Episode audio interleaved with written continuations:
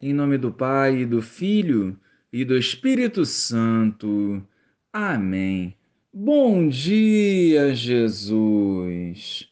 Tu que sondas os nossos corações, renova a nossa fé e a nossa esperança, nos fortalecendo na caminhada rumo ao céu. Que a alegria da tua ressurreição nos inspire a viver a santidade. Amém. Naquele tempo, Maria estava do lado de fora do túmulo chorando. Enquanto chorava, inclinou-se e olhou para dentro do túmulo.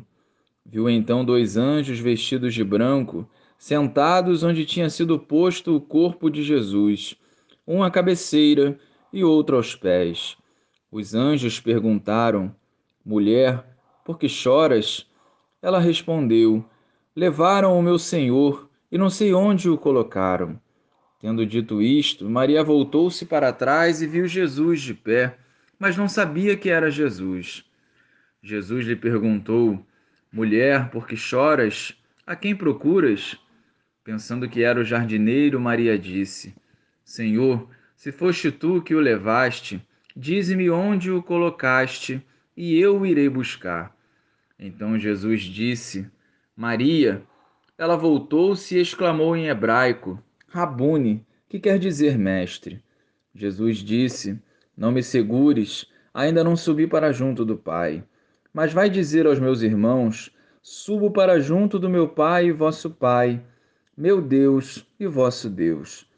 Então Maria Madalena foi anunciar aos discípulos: Eu vi o Senhor, e contou o que Jesus lhe tinha dito. Louvado seja o nosso Senhor Jesus Cristo, para sempre seja louvado. Maria Madalena, num primeiro momento, não reconhece Jesus, assim como os discípulos não o reconheceram à beira do lago e no caminho de Emaús. Aquele choro angustiado e a tristeza de Maria se transformam numa grande alegria ao ouvir a voz de Jesus pronunciar o seu nome. As lamentações ficaram para trás, pois Jesus havia ressuscitado. De fato, as ovelhas conhecem a voz do seu pastor, e esse evangelho nos leva a recordar das inúmeras vezes que reclamamos, murmuramos e choramos, mesmo sabendo que Jesus ressuscitou e caminha conosco.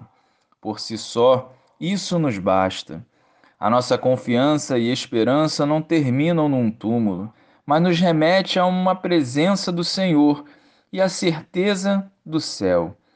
Jesus nos conhece pelo nome, nos convida à vida plena, garantida através da sua ressurreição. Não percamos mais tempo no túmulo vazio chorando. Ele está vivo e devemos, com as nossas vidas, testemunhar essa verdade.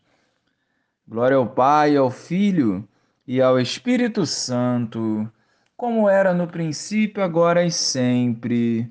Amém.